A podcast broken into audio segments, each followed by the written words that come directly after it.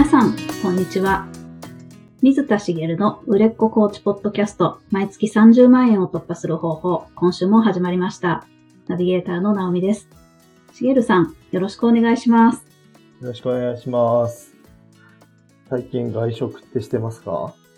はい。まあ、週に1回くらい出かけることが、はい、ありますね。ああ、そうなんですね。はいまあ、あの、コロナで結構しづらかったじゃないですか。うんうん。で、まあ最近だいぶ減ってきてるので、もうあの、お昼とかランチを、まあ、今使ってるオフィスで食べることもあるんですけど、たまに外に出て食べたりするんですけど、うんその時、まあ新しくオープンした店があってうん、最近そこに行ったんですけど、その時に昔のことで思い出したことがあって、はい。あの、昔、五反田って東京にあるじゃないですか。はい、はい。五反田、まあ、山手線の駅ですけど、そこの近くに勤めてたことがあるんですね。はい。その時に、あの、お昼を結構その、意外とビジネス街って言うと変ですけど、働いてる人が多いところで、かつお店も相当多いんですよ、五反田って。うん。だからお昼をお店で食べることがすごい多かったんですね。あ、はい。で、えっ、と、結構安くて、500円、ワンコインで食べられるお店とかもいっぱいあったりして、えー、良かったんですけど、その近く、職場の近くで居酒屋がオープンしたんですよ。はい。で、その居酒屋が、そのオープン記念で、はい。ランチに100円カレーをやってたんですね。ええー、100円カレはい。ー。はい。すごい。100円カレーって言われると、とりあえず行ってみたくなりません？うーん、なんか、はい。はい安いし。うん、ちょっと、試しに全然行きたくなっちゃいますよね。とりあえず。で、行ってみて、で、あの、トッピングとかをいろいろつけると、どんどん値段が上がっていくんですけど、元が100円なのに300円、400円、500円。でも、それでもトッピングつけても3、400円で十分食べれたんですけど、本当にカレーだけでもよくて、そしたら100円でいいんですよ。うん。で、あの、まあ、ね、100円で元が取れるのかって言うと絶対取れなそうですよね。いや、うん、絶対、ね、赤字ですよね。で、まあその頃は、あの、ただ単に、あ、100円で、あの、オープン記念なんだろうなと思って、採算も度外視でやってんだろうな、ぐらいで、ラッキーって食べに行っただけだったんですけど、はい。まあ、たまたまそれを思い出して、あの、今考えると、ああ、こういうことかなって思うことがあったんで、うん今日はちょっとそこら辺を足がかりに本題に入りたいなと思うんですけど、ええー、なんでしょう。はい。まあ、わかりやすく言うと、あの、まあ、これは言わずもがなですけど、いや、新しくお店がオープンしたので、知ってもらわなきゃいけないってことですよね。ああ、はい。うんうん。店がオープンしたってことを知ってもらわないといけないので、その100円カレーって、いや、オープンしましたってチラシを巻くよりは、100円カレーやってますって言うと、実際にお店に足を運んでもらえるので、うんよりこう、こう近く感じるというか、行きやすくなる。で、えっと、それをやった理由の一つが、だと思うんですけど、その雑居ビルの4階か5階にあったんですよ、お店が。へえ。まあ、あの、よくありますよね。10階に満たないような5、6階建ての雑居ビルがあって、そこにいろんな居酒屋さんが入ってたりとか。ああ、うんうんする。ような、あの、地方だとあんまりないのかな。東京にはよくあるんですけど、雑多な街によく見かけるスタイルなんですけど、あの、そういうお店があ、だったので、はい。やっぱ入り口が分かりづらいし、オープンしてても目立たないんですよね。うんだから、一時的にチラシを配るよりも、一度お店に来てもらうと、あ、ここ居酒屋なんだって思うじゃないですか。はいはい。で、中まで入ってもらうわけですから、ランチでね。うんそした、ら、あ、今度夜一回来てみようかって、なりやすいんですよね。ああ、なるほど。はい。と言いながら私は行かなかったんですけど、でも五反田の街っていう特性、まあ特性って言ったら変ですけど、会社員の人が夜飲み行こうよなんてのはすごい多くて、だから、あの、居酒屋も、とか、夜空いてるお店もすごい多かったんです。うん。っていうことは、どういうことかっていうと、需要はあるわけですよね。うん。ただ、ライバルもいっぱいいると。はい。で、会社員の気持ちを考えると、あそこ一回行ってみようかっていうのはよくあると思うんですよね。ああ、そうですね。はい。なので、そのラ100円カレーって意外と、あのーやり方としてはうまいんじゃないかなと思って。ランチ当然行列になってるわけです。おー。で、行列になってるのを多分嫌がる人ってあんまりいないというか、100円カレーだから当然行列になるよねって思うじゃないですか。まあラはい。イランチなんで回転もある程度早いし、その居酒屋なんでそれなりの広さもあったので、うんあの、まあ回転も良くて、並んでても割とすぐ入れたんですけど、うん。それで、えっ、と、並ぶほどの人にお店をまず知ってもらえる。うん。で、ランチで来た人が同僚を誘ってくれば、さらにもっといっぱい人が集められるじゃないですか。はい。ということで、こう、まあ、ちょっとね、あの、一階で堂々と構えてるお店以上に気を使った、あのこうイベントというかね、あの、オープン記念だったんじゃないかなって思ったんですね。で、何の話をしたいかっていうと、はい。店の入り口って大事ですよねっていうことで。入り口。はい。まあ、4、5階にある、その、エレベーターに乗って上に上がって入り口があるっていうのは分かりづらい入り口だからこそ、やんなきゃいけないことがあったわけですよね。もちろんその、1階で、その、堂々と門構えのあるところで、しかも、あの、人通りの多いところにあるお店でも、やれることはあると思うんですけど、そんなことしなくたって結構入ってくると思うんですよ。そういうお店だったら。うん。っていうことで、入り口が分かりやすくしておくことってすごい大事だなと思うんですけど、まあ、必ずしも、入り口を、こう、分かりやすくすることが、いいわけではないケースもいろいろあると思うんですね、今度は。へー。はい。何のお店か分からないお店とかってあったりするじゃないですか。ああ、ああ、はい。入り入りづらいお店とか、うんうん看板がないお店とか、はい。ありますね。あの、芸能人御用達みたいな。はい。そういうお店は逆にそんなオープンに堂々としてたらいけないわけですよね。なるほど。はい。もう会員制だったりとか、あとはその会員制じゃないけど、知ってる人、知る人ぞ知るようなお店にして、その代わり単価は高い。うん。あ中に入ればサービスも手厚いし、その芸能人の人たちが他の人にバレることなく話ができるうん。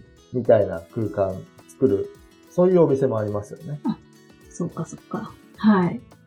とかって、その、誰に対して入り口を開いてるかによって入り口の見せ方って変わるんですけど、これって、要はコーチングも同じですよっていう話なんですよね。おーなるほど。そうか。入り口って何かっていうと、見込み客から見て、えあの、コーチ側が、に、こう、アプローチをするのに、どういう入り口があるかっていうことですよね。例えば、うんその、ホームページがあったりとか、まあ、ブログがあったり、そのメルマガ登録のランディングページがあったりとか、うんうん。まあ、あの、SNS 上に、その、コンタクトを取る何かがああったりと、フォームがあったりとか、でいろいろあるじゃないですか。はい。それが入り口なわけですけど、うん。で、えっと、さっき言ったように、その、常にわかりやすくオープンにしていくことが正しいわけではないわけなんですけど、うん。あの、多分、こう、コーチをビジネスにしていこうとしてるところの人って、集客に苦しんでる人が多いと思うんです。はい。うん。ですよね。うんうん。で、もう一つ言うと、私はよく一人の顧客、一人の人に向けて、ターゲットに向けて、こうビジネスしましょうってよく言ってますよね。ターゲットを絞って、その人に向けて発信とかをしていくことで、まあ、それに近い人たちが集まるしうん、あの、嫌な人と一緒にやる必要はないので、クライアントはう、んあの、選んでいいんですよ。それが一人ビジネスのいいところですよ、なんて話もよくしてるので、はい。それを聞いてる人が入り口まで狭くしてしまってる可能性もあるんじゃないかなと思ってるんですよね。おー。知らずという。ことは、ターゲットは絞るけど、入り口は狭める必要はないと。うんと、狭める必要がないかどうかはわからないです。狭めてもいいケースもあるでしょうし、うんその常に広い入り口を分けておく必要があるわけではないんですけど、うん。要は、えっ、と、い一時的にキャンペーンで間口をバンと広げてあげて、また狭くするとかっていうと、その広くなってる間に、いあの、通過しなきゃみたいなことを人もいるでしょうから、あの、そういうところはあるんですけど、はい。でも集客に困ってるってことは、入り口が狭くなってるっていう可能性は結構あるんじゃないかな。ああ、なるほど。はい。で、えっ、と、もっと言うと、狭いだけじゃなくて、うんクライアントさんは表通りを通るのに、うん。裏通りに入り口が面してたりとか、あはは、なるほど。その逆もあるかもしれないですよね。ああ。裏通りに、あの、いっぱい通る、表通りを通る人はクライアントさんでなくて、うん。裏通りは通る人は少ないけど、自分の見込み客は実はそっちにいるとか、うん。なのに表に向いてるとかね。なるほど。ってなると、こう、入り口通過した人が、こう、契約してくれないみたいになっちゃったりとか、あことがあるので、まあ、今日言いたいのは、入り口がボトルネックになってないですかっていうことなんですよね。ーボトルネック。はい。はい。で、そう。でしょうまあ、ボトルネックっていうのを、まあ、わかる方はわかると思うんですけど、まあ、わた、わからない方向けにちゃんと説明をすると、まあ、ボトルって、そのボ、ボトルネックって、その、ボトルの首の部分ですよね。注ぎ口の部分って細くなってるじゃないですか。はい。うんうん。で、えっ、と、下の瓶の部分、ボトルの部分がいくら大きくても、うん。入り口が狭いと、そこに入る量とか、そこから出す量って決まっちゃうんですよね。はい。例えばこう、筒状のボトルだったら、口が広いから、あの通常、要は、えーなんていうんですかね、円筒形はい。も広いまんま、あの、ボトルのサイズと同じ口があると、すごい広いんですけど、普通のボトルってこう、キュッと狭まってるじゃないですか。うんうん。そうすると、そこを通る量で、そのボトルに出し入れする、その、まあ、飲み物だったり、水の量とかっていうのは決まってきちゃうんですよね。うん。で、えっと、これは入り口だけにあるわけじゃなくて、あの、ビジネスを考えていくときに、自分のボトルネックになってるのどこにあるんだろうっていうのを考えるのがとても大切なことで、ああの、まあ、私たちのビジネスちょっと、ちょっと違いますけど、工場の生産ラインなんかだと、あ。はい。こう、いろんなこう、工程がある中で、ボトルネックになるところを探していくんですよね。うんうんうん。なぜかっていうと、その、例えば、こう、な、流れ工程が5個ぐらいあって、うん真ん中の3番目のところが、どうしても詰まってしまう。うんで他の4つは生産量が10あるのに、うん1時間で10作れるけど、その真ん中のところは実は3しか作れない。そうなると、1時間で出来上がる量って3なんですよ。しかもボトルネックがあると、その後ろは10できちゃうから、はい。あ遊んでるか、その途中までできたものがどんどん積み上がるかのどっちかになっちゃうんですね。うん。なるほど。その時に効率を上げようとすると、その3の部分を見つけて、うん3を5にしたり、7にしたり改善していかなきゃいけないわけなんですけど、はい。全体の生産量を増やそうと思って、全体を倍にしようとしても、うんうんこのボトルネックのとこが3だったら、結局、マイナスになっちゃうんですよね。うんなるほっていど。う風に、えっ、と、まあ、コーチングビジネスでも厳密に言うと、そういうのを探していく必要はあるんですけど、うん。まあ、今日はその話をしてると、おちょっと時間がないので、本題に戻しますけど、はい集客でうまくいってないんだったら、結局、入り口に問題があるわけなので、入り口への誘導の仕方も含めてってことになっちゃいますけど、はい。あの、ボトルネックになりやすいのはやっぱり入り口の部分なんですよね、コーチングビジネスだと。で、そこから先に問題がある。例えば、えっ、と、人をいっぱい集められるけど、契約してくれないってなると、その契約の部分がボトルネックになってくるらしいっていうふうに見ていけばいいわけなんですけど、要はその入り口を、こう、ちゃんと、あの、まあ、あの、広げておいてくださいねっていうことををお伝えしたいっていうところです。なるほど。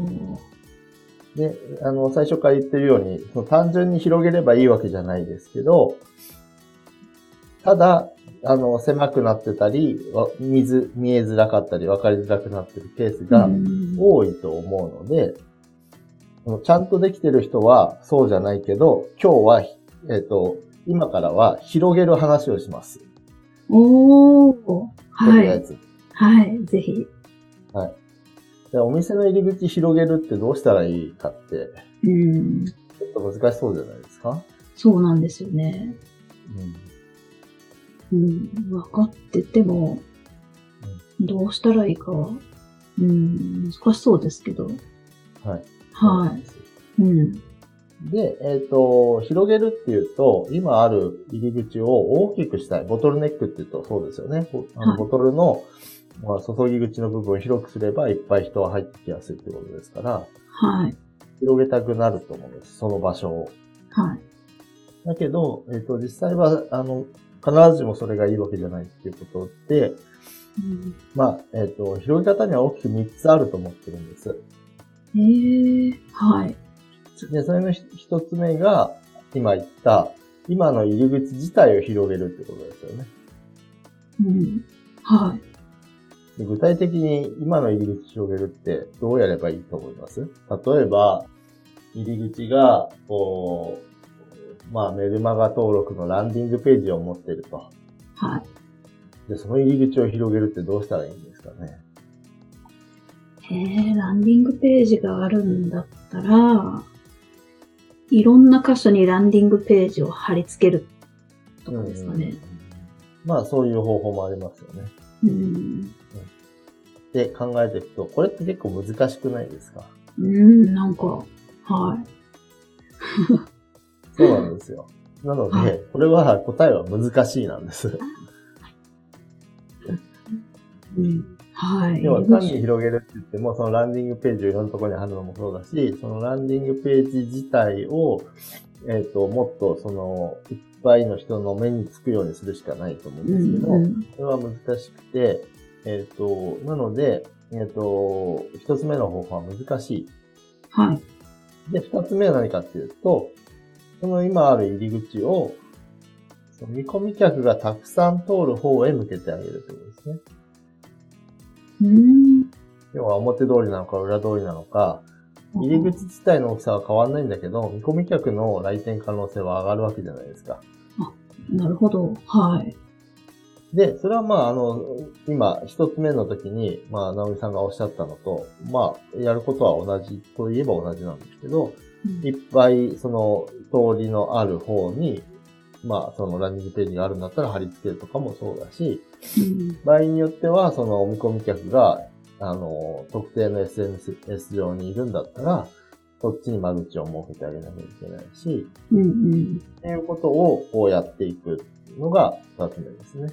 はい。なるほど。入り口は広がってないけど、入り口を向ける方向変わることで、あの、実際に入ってくる人は増える。だから実質入り口を広げたのと同じことですよ。うん、なるほど。はい。向きを変えること。はい。そうそうそう。で、三つ目が、まあ、あの、あんまり変わらないんですけど、あの、あ変わらないっていうのは、今言ったこととほとんど一緒なんですけど、二つ目、三つ目の入り口を作るってことですね。おー。ああ、入り口の数を増やしちゃうって感じですか？うん、はい。表通りと裏通り両方作ってもいいじゃないですか、入り口。うんうんうんで、えっ、ー、と、これのメリットは、いろんなとこに入り口を作ることで、あの、どこから来やすいのかを、もう自分の主観で判断しないで済むってことなんですよね。なるほど。はい。そっかそっか。例えば SNS 集客してる人だったら、どの SNS を使うかを限定してないで、うんうん、いくつも使ってもいいし、ブログから集客してる人だったら、そのブログを書いてる場所を一つにするんじゃなくて二つ三つにするとか、うん。それこそその手段をいろいろ変えるっていう意味で言うと、ブログも使うし、他のなんか SNS 使うとか、あの、自分のホームページ作ってそこから集客するとか、その、うんなんだろう、あの、そういう登録サイトみたいなところから来るようにするとかね。なるほど。いろんな手段があると思うんです。まあ今はオンライン上の話だけですけど、まあオフラインでもこういろんな手段があると思うんですけど、それを絞るんじゃなくて、うんいろいろこう入り口をたくさん作るってことですね。うん。結局、その A のドアから入ろうが、B のドアから入ろうが、C のドアから入ろうが、Z のドアから入ろうが、行き先は同じ。なんだけど、そこに至る入り口がいろんなところにあると、一つ一つは小さくても、うん足し合わせると結構な数になったりするわけですよね。はい。うんそうすると、その、おトータルで見ると、その水の流れというかね、人の流れが良くなって、あの、好循環、入り口でこう詰まってしまうとか、入り口から全然こう人が入ってこないみたいなことはあまりないわけですしたくさん穴を開ける入り口を作ることで、全然来ない入り口も見えてくるわけです。ああ、なるほど。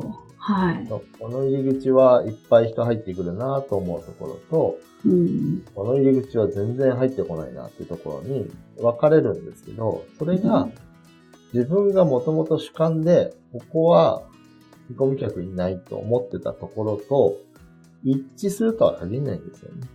ああ、ありそうですね。そっか。これは本当にそうで、自分の主観だけでやってると、で、うまくいってないんだったら、それでうまくいくならそれでいいわけですけど、うまくいってないんだったら変えるべきなので、はい。そこは、あの、自分の主観に頼らずに、いろんなところに入り口を設けてみましょうねってことですね。なるほど。はあ。そうすることで、まあ、一時的に、こう、例えばですけど、望まない人が入ってきたりするかもしれないですけど、うん。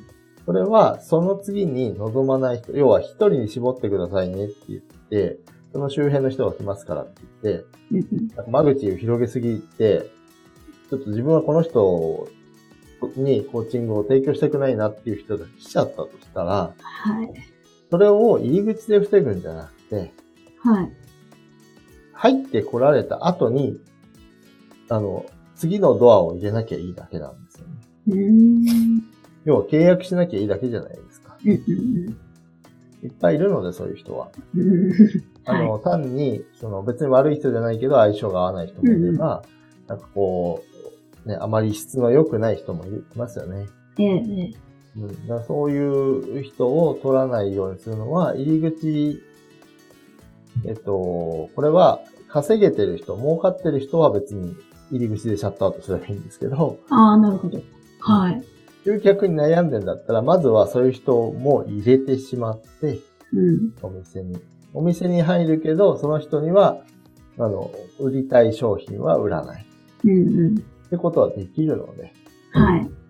ちょっとね、その、例えば貴金属店とかに入って、あの、売りたくない客が来ても売らなきゃいけないっていうのはあるでしょうけど、あの、本当に高価な売りたくないやつは店頭には並べなきゃいいわけですよね。うんなるほど。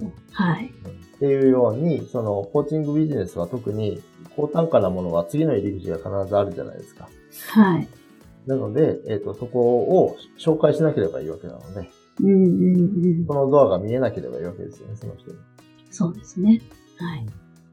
で、なので、あの、入り口だでシャットアウトしようとしすぎないで、うんうん。あの、ちょっと間口を自分なりにやってるつもりのものをもう一回見直してですね、もし集客がうまくいってないんだったら、ちょっと広げてみる工夫をしてみると、もしかしたら意外なところから、あの、集客ができるかもしれませんよっていうお話です。